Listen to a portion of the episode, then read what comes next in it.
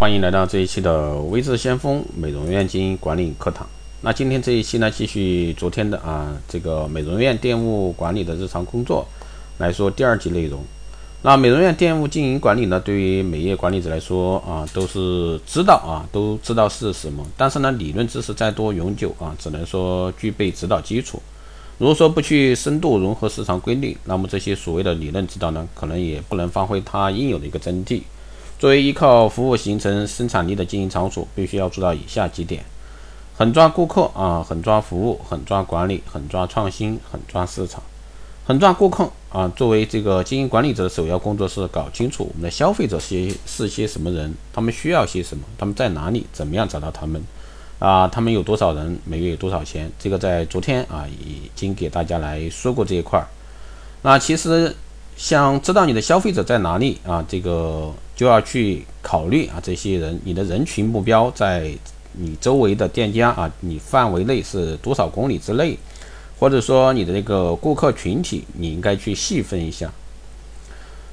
考虑到这个目标群体以后，怎么样去把他们吸引到你的美容院来？这也是我们昨天谈过的啊。这个是顾客怎么样去把他们吸引过来，享受到你的店家服务，也就是说你的一个价值在哪儿，能不能吸引他？当然这一块后期我们会做一个专业课堂的一个讲解。如果说你感兴趣的话，可以报名这个未知先锋光电啊，这个医美的一个课堂。那第二呢是很抓很很抓服务啊，这个这个是。美容院老板应该考虑的第二大问题：消费者想要些什么，能否给他们提供啊？提供给他们水平是否相对较高？如果说我们达不到这个消费者的一个要求，应该怎么样去提高？所以说这个是都是比较影响的。那服务呢是人对人的一个关系，那提供服务的人呢对需要服务的人影响较大。同样的服务态度不同，行为方式不同，那消费者的心理感觉也是不同。因为作为经营管理者，还要考虑到我们提供服务的人的态度怎么样。那么他们的行为是不是消费者喜欢接受的？那这些问题呢，对于美容院经营管理呢，也是影响很大的。把这些工作做好呢，就是在搞经营管理工作。那还有呢，就是狠抓管理组织，这个也是我们昨天在聊过这一块的啊。这个呢，就是把跟美容院相关的一些因素组织起来。另一方面是指这个美容院这个组织机构，机构呢是由人组成的，因此呢，组织工作的本质是把消费者啊服务组织起来，把资源呢有机结合起来，发挥最大的效力。这个理解的只是起步啊，这个怎么样去把你的一个资源有效的结合，也就是说经常说的啊，你的异业联盟，你周边的一个店面的一个异业联盟怎么样去做啊？怎么样才能让他们触动啊，能跟你合作？或者说大家抱团取暖，怎么样去把这个顾客的消费啊一条线给他打通？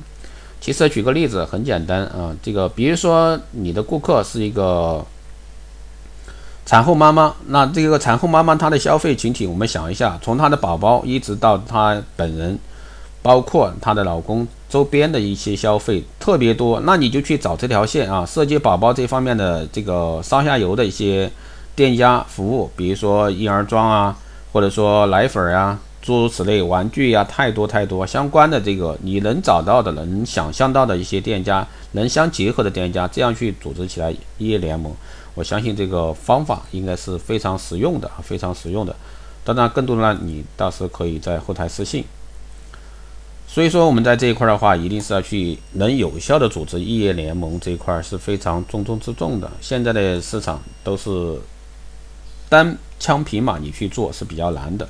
那第二呢是创新啊，创新呢就是你在新项目的引进上，你一定要去创新。那现在呢是光电医美科技时代，那如果说你还是按照传统的一个电务管理或者传统的电务经营来去抓的话，相对来说可能会落后一点。那我经常说，那目前呢是美业的一个重要转折转型期，那会淘汰一批啊这个传统的一些经营管理者。第二个呢是淘汰这个。一些啊没有创新能力的一些店家，第三呢就是还有就是淘汰一些浮躁的啊店家，也就是说这个美业的话，最终到一九年肯定会是大的变化啊。第一，到后期这个行业啊的门槛会越来越高，你们会发现啊，这个整个资本在不断的往这个美业里涌进，其实这个市场很大，不断的资本进来以后，那最终会把这个门槛提高。第二呢就是你的顾客啊越来越专业，越来越专业。越来越科技时尚，追求潮流追求这个时尚的潮流最前沿，追求最新的一些科技服务。所以说光电医美这个是势在必行，那你怎么样去改变这个？所以说这就是怎么样去抓住市场，一定啊是就像昨天说的那样，不要别人进入了资本主义时代，你还在原始部落时代，这个就是区别很大的。所以说未来这个美业的门槛是会越来越高，谁专业谁能站得住脚，谁有资本啊，谁能去拓宽这个更多的市场。所以说这就是美业啊。那还有呢就是。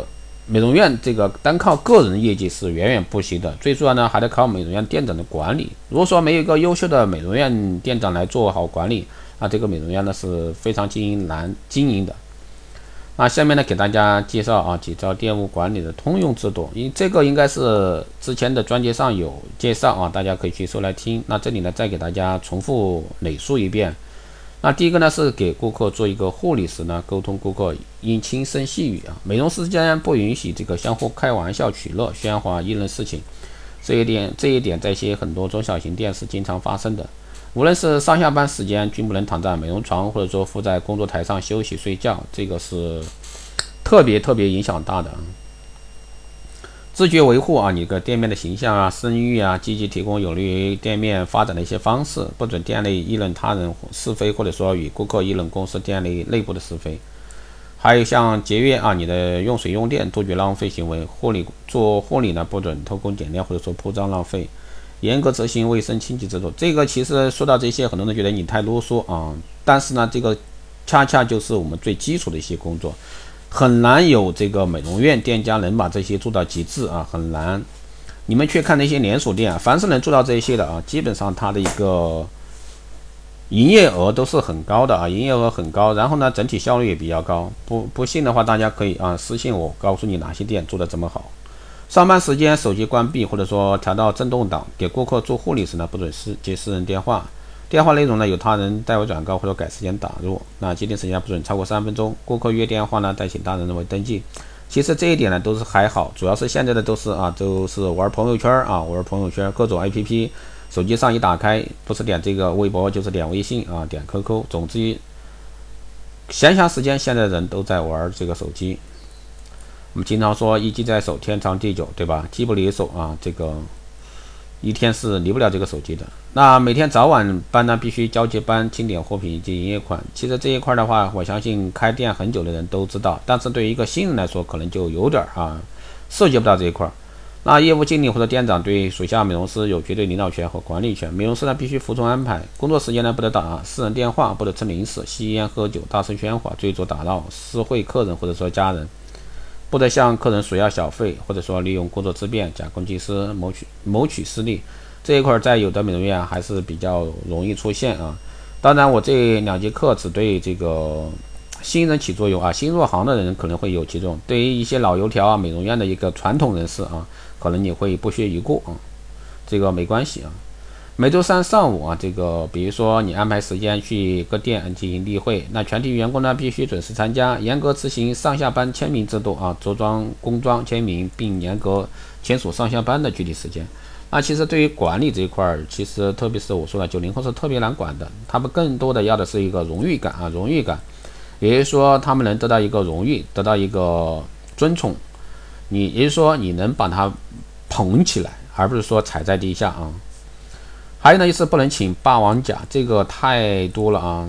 说到请霸王甲，不管是美容院也好，美业也好，任何个行业都是特别容易出现的。基本上好点的能给你打个电话，不好点的直接电话都没有，就就就没有今天不来。你打电话给他呢，叫行政打电话给他，他说我今天怎么怎么怎么样。这就是还有的呢，你三言两语不高兴，他就直接翘翘屁股走人了。所以说这个东西怎么说呢？那现在绝不是说靠你那个。点工资啊，就是说从工资来说，他没有你这个工资，他也能活。那公休呢，按店内的轮休制度执行。临时事假呢，需上班时间请示啊，这个店长或者经理批准。请假呢，需真实反映情况。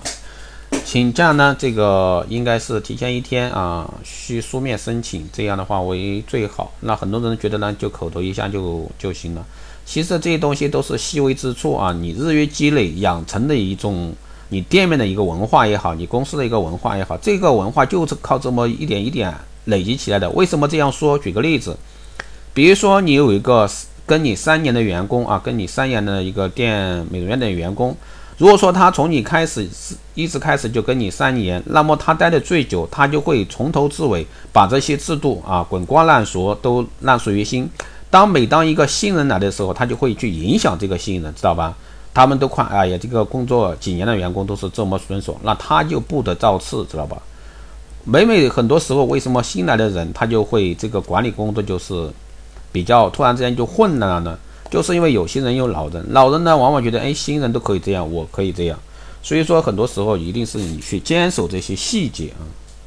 工作时间呢必须束发啊，穿工作服，整洁清洁，佩戴工作牌，擦口红，刘海呢不能长过眉毛，不能留长指甲啊。做护理时呢戴口罩，上班时间不能在手上戴佩戴首饰啊。努力培养和提高专业接待素质，按规定礼仪礼貌用语啊，微笑亲切接待顾客，主动的问候顾客。接待厅里呢，见到顾客需起立，主动为顾客开门，为客人换鞋、铺床、迎三送七啊。客人出门不能少于三步，不能在上班时间把个人消极情绪带入店里，影响同事和顾客。说这些都是最基础、最基础的啊，很多人呢都知道，但是呢就是执行不了。尊重顾客啊，需听意见或者说建议，并按情况呢及时反馈给这个店长或者经理。无论如何呢，不准与这个顾客发生争吵。啊，美容师之间互相尊重、关心和照顾，礼貌用语，严禁在营业场所的院内啊讲脏话、争吵、打闹、放脾气、摔物品等等。这个一般是三四线的美容院啊，这个特别常见啊。服务工作安排，工作积极主动，主动联系预约顾客，工作呢不拈轻怕重啊，这个挑三拣四的，自觉服务工作安排，不经店长或者说经理同意呢，不能随意调班。或者说擅自安排工作或者休息，不能在店内啊从事与工作无关的一些事情。当班时间必须按规定啊填报各类报表。那以上呢，其实还有很多关于这个管理方面的，更多的你们可以去搜一下啊之前的一个关于店铺管理这一块啊，有十十来期的啊，大家可以去搜一下，非常详细。如果说你是一个新人啊。当然，老人的话你也可以听，最主要是你能不能去执行。这个很多人听了觉得，哎，这个你那还用说啊？我都知道。但是你知道为什么你店还是那么差？因为这些细微之处是很难啊，很难说一天两天、一个星期、一个月你把它积累下来的。它一定是经过啊一年两年长时间的一个严要求啊，从细小做起，才能把这个所谓的啊文化给坚持下来。所谓的文化不是说什么高大上啊，对于一个店面来说，那就是一个最基础的日常管理工作，这就是文化。很多店面你去看，它有一定有管理各种制度工作，一定挂在那儿，但是呢，就是没人去遵守。为什么？首先老板就不遵守。所以说，很多时候你要想把这个细节做到极致啊，服务做到极致，你才说你在这个行业啊站得住脚。好的，以上呢就是这个这一期的这个关于这个美容院啊店务的日常管理工作啊，希望对大家有所帮助。如果说你有任何问题，欢迎在后台私信位置先锋老师，也可以加微信二八二四七八六七幺三二八二四七八六七幺三，备注电台听众，可以快速通过。更多内容呢，欢迎关注新浪微博未知先锋，获取更多资讯。如果说你对我们的美容院经营管理、私人定制服务以及这个光电医美加盟感兴趣的，欢迎在后台啊私信未知先锋老师报名。